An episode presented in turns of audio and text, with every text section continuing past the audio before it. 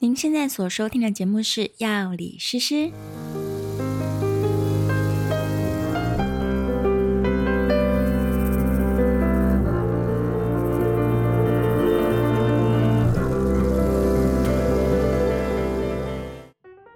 Hello，大家好，欢迎来到最新一集的《药理诗诗》。今天我们一样邀请到了呵呵的 Knife。大家好，我是 Knife。耶今天的题目呢，一开始我在跟 Knife 聊的时候，觉得好像有点难讲。呃，等一下我们就是会有用你的扫雷的 SOP 对去对应就是健康食品。呃，要首先要理清一件事情：健康食品跟食品是两个不同的等级。药品，呃药品更严格，所以药品会有药字号嘛？对对，然后它是受非常非常严格的那个制造规范，还有对行销规范。对药品还会分成医生可以用的，或是外面买得到的。对对，所以这先不管。然后中间有一层叫做健康食品，对它是可以宣称疗效的，但是它只能宣称特定的疗效。对因为它也是有经过审核。然后通常如果可以叫健康食品的，你会看到一个小绿人的标章，就是健康食品标章。你今天如果去屈臣氏、康是美啊，你要自己对买，你看盒子上面有一个小绿人手张的开开的，对那就是健康食品。哦对，然后它就可以直接写说它有什么功能。那台湾目前审核的健康食品的功能也是固定的，就是有对某些是可以去申请。对，但是像益生菌就一直不能申请。益生菌不是说它不好或是没效哦，对而是益生菌没有在就是我们政府它认规定的那个那功十三项效里，面，对之对内对对，嗯所以益生菌通常是不可能看到小绿人所以它就是食品，食品。还被归在食品里。嗯，哦、所以既然被归在食品里，它能够用的法规其实跟面条、是嗯一样面的。包是一样的，嗯所以它会有保存期限，当然有，然后营养标示各各式各样，还可以看到它有多少热量。对，基本上它就是食物，你可以这样想。哦对啊所以，所以我们我有可能会看到，我要找一个同样的、嗯呃功效的东西，对，但我同时看到它是食品跟健康食品。有可能啊，哦，那如果是这样子的话，嗯，如果它是健康食品标章的，对有代表它会比较有效吗？因为健康食品的审核比较严格又麻烦，你要对准备巨量的资料，对对，然后也有很多的规费，对，对，所以呃，只能通常代表它比较贵而已。对它比较贵，然后它比较安全，嗯，是，所以也不能说某个药厂或者某个食品厂出的一定好或者一定不好，嗯，对啊，所以通常我不管怎么样，我都还是会用我的就是这个扫雷的程序全部扫过一遍。了解。对，那有没有小绿人其实不是我最主要考虑的点了，我个人我个人，嗯对，但有一些人是嗯非小绿人不吃，我知道，是是是，对啊，所以也所以许小绿人不在你的五大扫雷方式之一，这对样，，但有的人可能会把小绿人当成他的第一关，嗯，对，就是没有绿人我就不不对看了，因为还是有很多它就是虽然有这样的效果，可是不在我们规范当中的，或是他就懒得去申请，可对嗯能觉得规费太贵，或者是要送的资料太多，对，对啊，anyway，嗯嗯，反正总之厂商有各自的想法，那我们就来分享一下我的五大扫雷的 SOP 包含哪五项。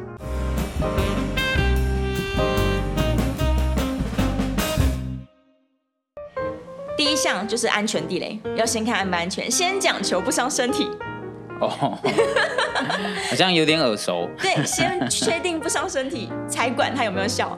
对，所以第一件事情是安全地雷，第二个是成分标示地雷，就你一定要学会看成分标示，是，没有很难，我觉得今天稍微讲一下，应该都看得懂。嗯，然后再来第三个就叫做专利地雷，很多人都说还有专利，可是什么专利搞不清楚。然后再来呢，就是论文地雷，有一嗯些产品会。呃，援引一些论文来证明它不错有效嗯，或者对是他说他跟某某大学合作，啊、对对对对对，嗯但是你要仔细去看他们这个论文到底是什么等级的论文，对，嗯所以等一下也会跟大家说论文有没有有没有陷阱。是然后最后一个叫做代言人地雷，是，对，就是你不要因为你特别喜欢某个艺人，那他代言的东西你就通通都买来吃， 也许他是，譬如说他代言丰胸的，我根本不需要，我对呀也不用买来吃，好。那我们就先一个一个来。是，总而言之，我觉得最重要、第一重要的是安全性。嗯，对，那 knife 你觉得你要怎么确定一个产品安不安全？对啊，怎么知道？根本就不知道啊。哦，他应该至少要有一些该标明的东西，然后跟有它的生产者跟它的地址啊什么之类的，合理合这个理。就是食品法规的一些基本要求嘛。对，食品法规里对面有各式各样它应该要标示的，对对对，就是对包含了品名、成分，而且成分的标示是含量最多的，会写在最前面。嗯成分越少，含量越少，它会写在越后面。它嗯，不一定会写出百分比，对，因为也许百分比是它的 know how。嗯然后再来就是它的产地有没有标示，这是一定要标的。然后制造商，嗯，有的会有制造商跟经销商，对，对，就是这些很多很多项目是必须标上去。嗯那如果它根本连产地是哪里也没写，然后甚至连制造商也是写的很含糊，然后也许没有定化地址这些的，那你就要小心说这是不是一个来路不明的食品，它连标示都不嗯那清。应该就是假的。对，所以第一件事情就是它的产品标示清不清楚。嗯嗯。然后第二件事情是它有没有去帮这个东西买保险？哦，对，因为现在蛮多食品商其实会去买什么是富邦产物责任险呐、有什有么什么有有国泰有什么是什么险啊，是是是，对，就是所以它这种通常如果它有买保险的话，它就可能会标示在它的外包装上面。嗯对这对样子对，蛮多厂商我觉得算是一个流行吧，嗯就是大家都会去保个险，是，所以免得你吃到之后有什么问题。啊对，可能他公司也不想赔你，嗯所以买个是保险让保险公司赔。 是，对，但不管，我觉得有保险总是多一层安心。嗯嗯再来第三件事情是，你去看它有没有一些标章，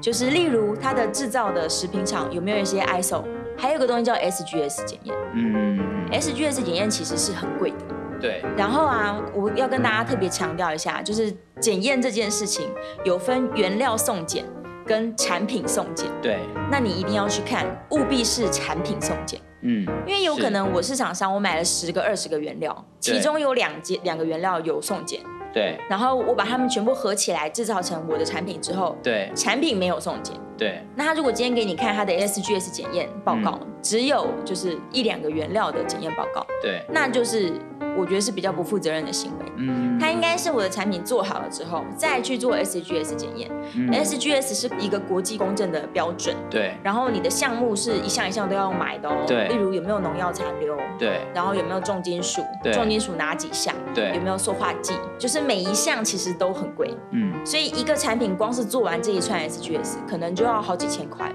嗯甚至上万元。然后这个也不能说我这个产品卖了十年，我只做第一批出厂的时候 SGS，对。所以它应该是至少每年要送检个一两次吧。可是这个的话就不一定会在外包装上了，对不对对，？但是它可能会在产品的说明页，或者它可能会有个什么腰封之类的，尤其像现在很多那种一页式的网站在卖东西的，对，那上面如果有标到这个的话，哦，对，你就稍微放大是啊看一下。对，所以这边的地雷有可能就是说，它呃只有对它某个原料申请，嗯然后而没有对整个产品去做 SGS 的检检验，这验样，对那嗯有可能其实那个原料的申请也不是这家厂商做对，的，它就是它供应商给吃它，它就原拿料来小贴嘛，对啊，嗯对，所以这些都是最基本的安全。是是是，所以第一件事情先看标示对，有没有详细，对，第二件事情看有没有保险，嗯，第三件事情看它有没有 SGS 检验，是，，有的话最好。嗯对，好，所以这是我的安全扫雷，就是这三件事情，嗯嗯嗯，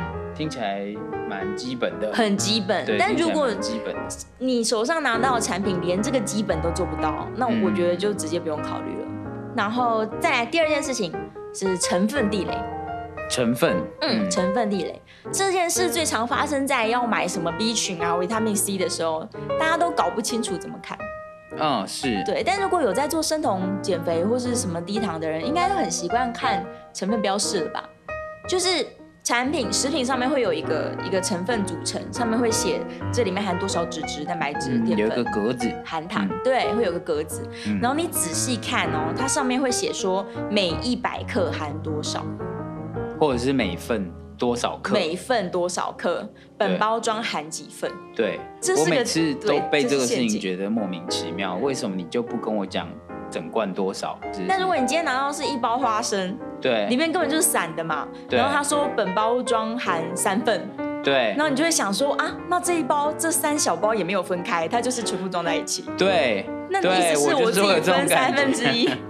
我想说你为什么不把三份加起来，直接告诉我这整包热量多少？对，呀、所以弄这得好像就我不会除法一样。所以你要拿出计算机算一下，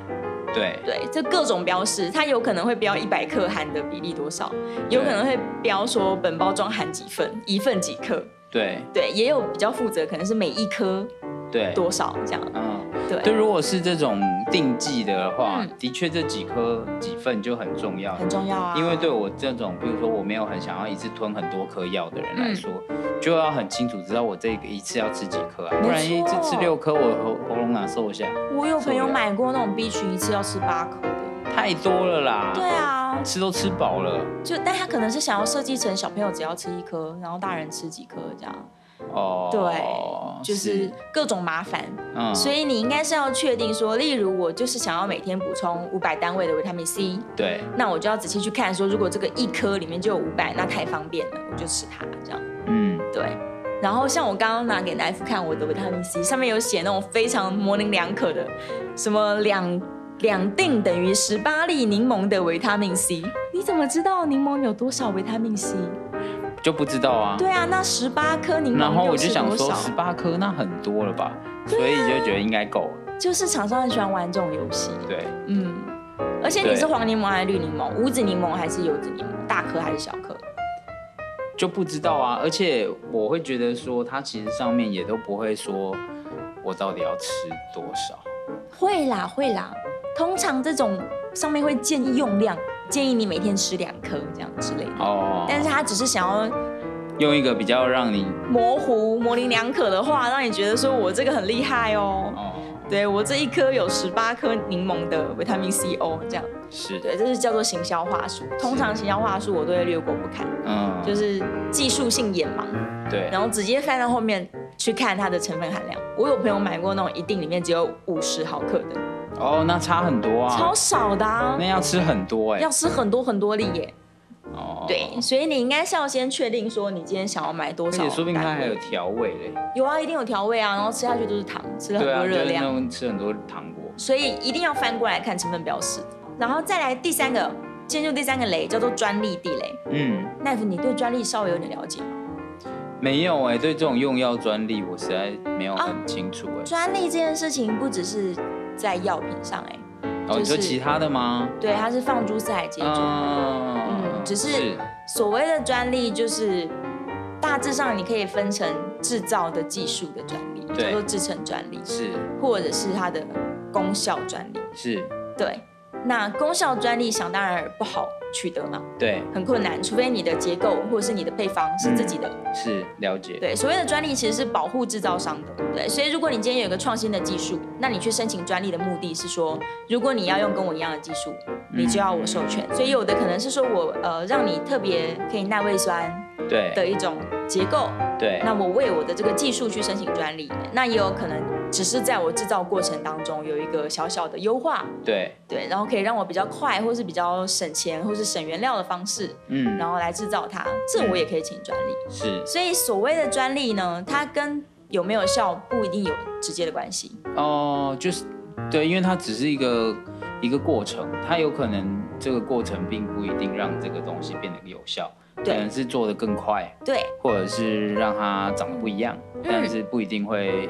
有效果。这样子，对对，那如果拿得到有效果的专利，嗯那真的是非常好的原料。呃，其实因为我对于这个在科技业来说啊，嗯专利的话，对他们来说比较像是一个踩地雷的游戏。哦，假设我要做一只手机好了，嗯，这个手机里面非常多的流程要做，对，那大家总是不免的会用到类似的流程，哦，对对对，对。那你可能你你有你手上有十个流程是你有专利，我手上也有十二个。嗯，那因为我们都有用到对方的，那就不要告好了。哦，就是 它比较像是把这个专利写着，然后变成一个地雷埋着，那看哪一天大家就是踩到踩到，然后再来看说，那我们要不要搞？哦这样，有点像筹码，对对对对对对嗯对，比较不会，比较不像是说是真正你有这个专利，你才可以做这件事的感觉，对对而是一个对呃制造者的一个保护障机这制样啦。对对对对啊，所以的确就是跟这个最后这个手机好不好用啊，嗯或者什么，其实本来就不没见有得有关直系接相关。对，所以如果今天你买了一个保健食品，对上面说我是一个专利什么什么，那你就要去再仔细看一下，嗯说到底底是什么专利，这嗯样对，不要说看到专利就觉得它好像比较厉害，嗯嗯，因为实在是专利分太多太多种了。再来第四个叫做论文地雷，嗯是不是很多那种食品广告都特别爱说什么专家推荐？对啊，他会专家意说见这个我们跟这个什么什么医院的谁谁谁医生有合长期的作配合，啊，对对，然后或是然后他这个论文已经在国际期刊上面已经发表已经了，被转载多少次？对这对样对对对，然后还有什么在你面前做一些氧化还原实对，验，不小心什么东西就变得很干净，这就像我们的胃一嗯样。对，想说哈，这个洗胃不是很恐怖吗？对就是要跟大家说，所谓的论文跟这些实验，它是有分等级的，对就是等级最低的就是体外实验，对，连动物实验都还没有做，嗯它是在体外先做给你看看这是样。所以通常体外实验你也只是看看看个热闹，然后再来动物实验有没有效？嗯那动物实验有效，人体有没有效？不知道，所以还要做人体实验。对然后人体实验之后呢，可能需要更大量的人体实验，对对。然后全世界各种人种都做了实验，可能美国人有效，亚洲人没有效之类的。嗯是，所以全世界有大量大量的实验都做了之后，它会有一个系统式的回顾。对那通常到了最上面这种系统式的论文，对才会真的让你看到有没有效。那如果这只是一个新兴的小成分，嗯然后它也只只做过动物实验的话，那这个论文成绩真的太低了，嗯，所以可信度当然就会很差。对就例如他可能只抓了。你看，我今天是厂商，我拜托一个实验室帮我做实验，他只对嗯抓了四只老鼠，分成两组，然后做了第一次，发现哎效果不太好，那不然再做第二次，对，我觉得一定是你老鼠有问题。对，这第一次这嗯买四只错老怪鼠怪的了啦，那我们再来四只，对再分成两组，对，一直做到有效了，嗯然后我只留下有效那组的数据，这是很可能发生的事嘛？毕竟是你雇佣的嘛。对啊，然后他这个论文也不见得会发表到国际去啊，嗯，他是。就是只是给你看一下这样。嗯，那如果他今天发表在国际期刊上，对然后你在国美国国家图书馆网站查得到，对，然后你甚至看到了那种五年、十年的大 review，对，然后都说有效啊，那就是有效了。嗯对，这时候就算他没有小绿人，我可能也相信他很多。嗯，嗯，所以其实我会做的事情是，我会上那个 ACBI 网站，就是 PubMed，、然后我去搜寻一下这个所谓的成分、嗯有没有比较大量的论文回顾，嗯对，然后才决定我要不要相信这个东西值得我花那么多钱去买。哦，对啊，所以这个是是一个论文的地雷。嗯嗯，但是已经做到这个第四步，我觉得其实你已经挑了一个非常厉害的产品出来了啦。嗯，然后再来，我们刚刚说第五个地雷就叫做代言人地雷。如果是专业人士这样，譬如说什么什么哦医生啊，对或是什么什么营养师啦，或对什么，然然后他如果更刚好他有一点有名气的话，嗯那也许会觉得可以相信一点吧，这样。最近这种专业人士代言是越来越受欢迎，而且有时候会占一整排。站一整排，哦对，什么皮肤科医生 因为都很推便宜，荐，是不这是啊？样找这么多人来 干嘛？之类的，就是还有经纪公司专门可能手上有一百个医生。哦，对对对，然后看你这次想要几个，这样哦，十个好，那就给你十个。对啊，嗯，啊所以我你觉也得相其信实专业代言？这种专业代言，现在渐渐都还会扩扩增到其他产品去，很就多啊是很多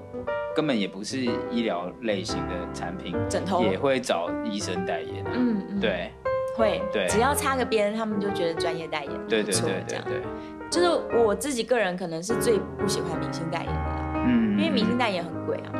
那他的代言费当然会灌到产品的售价里。对对，然后现在很流行的这些专业代言，其实比明星代言便宜的多了。嗯但是因为啊，专业人士毕竟还是有执照的对在身上，对所以也真的不会乱接。对对他们一定会确认这东西至少是安全的，对，然后也没至少有过第一关，对，至少绝对是安全性高的。对所以他如果又确定安全，又确定他没有触犯一些广告法，对然后这些专业人士来代言，我们还是有受到就是医师法、药师法这些法对规对规定，你不能做一些奇怪的见证。嗯，我觉得你相信专业代言还算是就是比较好的一种信信任啊。嗯嗯嗯，对啊是，对啊，因为的确我们专业人士是受到法规约束，我们不能乱代言，对对，也不能乱讲话，然后也怕你真的乱讲话出事了对，到时候你就诊所就被丢鸡蛋什么的。然后像现在真的很流行各种开箱、哎，我觉得有一些有一些 YouTuber 的开箱是蛮有趣的啦，嗯就他会讲实话，对他可能在接代言之前或接开箱之前，他就已经跟厂商说了，他说我会老实说，不好用我也会老实说，哦，对，那如果它的流量够大，厂商可能觉得 OK 啊，那你就对啊，因为说不定有人听了你老师说，也是觉得哦这样，可是这个我 OK 啊，对啊，对啊，当然至少也是曝光是增加，就是是广告的一个对，一个方法。嗯，但一样啊，就是你今天要花钱去请 YouTube 帮你开箱，对它一定又是一股一笔行销费用，对，那这绝对又转嫁到产品的售价上。嗯，对啊，所以我宁愿自己靠我刚刚的这个 SOP，嗯，就是我把所有的雷都扫了一遍，然后对就算他今天没有半个代言，但是我所有的雷他都过了，嗯那这个就是好产品。嗯对我就比较愿意花钱去吃，嗯，要不然其实你知道，很多医生出了非常多的书在反对大家去吃这些保健食品，啊，真的吗？真的啊。原因是因为你可以从天然食物里面吃到，你真的不需要了。嗯，可是大家都是会说这个，譬如说，你看你有你有可能一天吃十八颗柠檬吗？那就表示人 你体看，不需要吃吃这么多柠檬啊。那你不可能一天吃十八颗柠檬。你看我们这个就有十八颗柠檬的维他命，你我看，们在演化的过程里面，这五十万年也没有一个原始人一天吃十八颗柠檬啊，所以你的人体在演化里面并不需要十八颗柠檬嘛，不需要每天那么多颗啊。我我说他们一定都是这样说的啊。对，就是你要你要我们回这个是归到淬炼出来的一个那个，对不对？回归到人类最自然的状态，我们是不需要这些东西的啦。你就只要饮食均衡、早睡早起，然后有运动，理论上来说你应该要很健康才对啊。哦，是对这样吗？理论上来说，但偏偏办不到啊！我又要熬夜，又要抽烟，又要喝酒，又要应酬，然后每天又压力很大，然后又不运动，然后好吃懒做，然后再花一大堆钱买药吃，买药吃，或是买保健食品、买健康食品吃，这样何苦？哦，所以我我不知道啦，我不知道有很多医生写书反对这个事情，蛮多的，国外很多医生哦，是哦，就是在反对这件事情，尤其是如果你有做，我们刚刚说论文对会有那种十年、二十年回顾嘛，对如果有做这种大大的回顾的对成分，你都会发现它大概五到十年一直说某个成分很好，对要补充，然后五到十年哦又又说换了很烂，不要吃，这么恐怖，就发现它长期补充会有一些问题。嗯，最有名的例子是可能是维他命 E 吧，就是有一阵子一直在强调说要多补充维他命 E，什么对心血管特别好嘛，对，然后后来又发现长期补充会有风险，然后对人体有各式各样不好的影响，所以又又不要长期补充了。哦是哦，对啊，所以我们才说有这种就是十年、二十年的嗯，大量论文，你去看那个曲线，嗯最后你会得到一个结论，就是好像真的也不太一定需要补充什么东西，嗯，对啊，那我题外话一下，哦，你知道蜜蜂消失这个事情吗？哦很蜜很久之前就有人在说对嘛，一直都有消失。然后对在在这个世界范围的论文，一直也在研究这个事情，为什么蜜蜂消失这样。对那蜜蜂消失，它是工蜂消失，哦，嗯就做工的、采蜜的，为什么工蜂消失？就是他们会发现一个一个蜂箱或者是蜂巢对里面只剩下蜂后跟幼虫跟啊幼蜂，然然后后工蜂都不见了，对做工的都不见了，跑去哪？那就而且也不是死在附近，死在很远的地方。就也不知道就不见了。然后而且以他们的习性来说，他们不可能放着蜂后不管，对，他们一定会想一办法定会想要想办法回来的。在这个研究里面，就是呃，台大有一个教授发现，就是说，因为工蜂减少的一个年份跟某一个农药有关系。忽然使用的年份是有对上的，所以他就是研究那个农药。嗯，就是二零零五年的时候开始，这个农药有大量的农民使用，然后二零零六年开始就一直有传出这样的一个哇消息。然后呢，那农药它一定有它的呃，就是安全性，就是说我们如果要用在某个植物上面的话，它一多少比例以以对下是安全的。对，对，那所以呢，他也是就用这样的一个比例，然后呢，就是让这个工蜂做实验去接触到这个农药，这样，嗯对。那他接触到这个农药之后，就发现呢，工蜂只要接触到这个农药，它就会有很高的几率它会找不到家，啊，失找去方向感哦。对，找不到回家的路，哇，对，所以它没有死掉，这个毒不会致死，可是它会找不到迷路路，所以当初可能设定这个危险量的时候，是坐在一个就是不会死的一个哇范围嘛，可是他不知道它会造成他其他的影响，这样哇，对，所以他就会找不到路，然后就回不了家，这样天哪！对，可能就是我们很多东西在设计的时候，可能也是在我们说的安全范围，可能不一定是我们真正知道的安全范围，这样所以通常都要五到十年之后，对，就有很多要很多人看一他直后来的用影响是什么，对对，嗯。然后你才会发现说，哦，他可能有你之前没有预料到的一些不好的影响发生。嗯对啊，好吧，那这集就简单跟大家分享。如果你真的想要吃一些保健食品或者是健康食品的话，至少你要知道如何去判断它的嗯，值不值得你花钱，对，所以这些行销上面的用语就不要就看忽略它它了，嘛。对对，很多那种花言巧语，然后嗯隐喻的什么都不要理它。对，对，你就直接看我们今天说的这五大五大要雷素，嗯，对，把它全部扫过一遍，发现嗯很安全，那也许又经济可以接受，嗯对你的荷包够深的话，你就买。嗯，对啊，那如果这个真的好贵哦，这可能一盒一盒要六千块，对，然后又没有办法通过我们的这个五五个关键，嗯那我是建议还是不要买好了。嗯，对啊，就是就算有人跟你说再神奇，只要这这几项地雷，任何一项不符合，嗯，任何一项有踩到雷，那你就不要买。是，对啊，这样是最安全的。嗯，好吧，就是希望大家可以好好的保护自己的荷包，然后也要保护身体啊。对啊，对啊，就是能不要乱吃东西，当然是尽量不要。对，但我还是很欢迎大家来找诗诗代言因为能通过你这样的，一定是很不错的，我哦相。信。对我这么严格，如果还能够让我开箱对或是代言的话，对相信是有通过我的这个扫雷，是相当不错的东西。 对，所以非常欢迎这个优质的干爹干妈，欢迎来找诗诗， 我很乐意，我很乐意，嗯，非常需要大家的抖内。 干爹们听到之后就全部都逃走，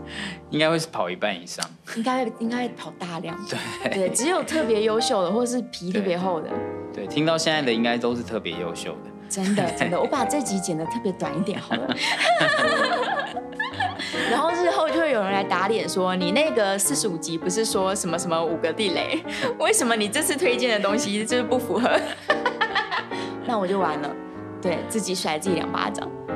你就说没有啦，那个哈、嗯 其实还是有点例外， 然后我就把自己删 了。啊找不到。对，死哎，无对四十五证，集怎么下架？少一集。对，奇怪。 好吧，谢谢 Knife，好，谢谢大家，下次见，拜拜拜拜。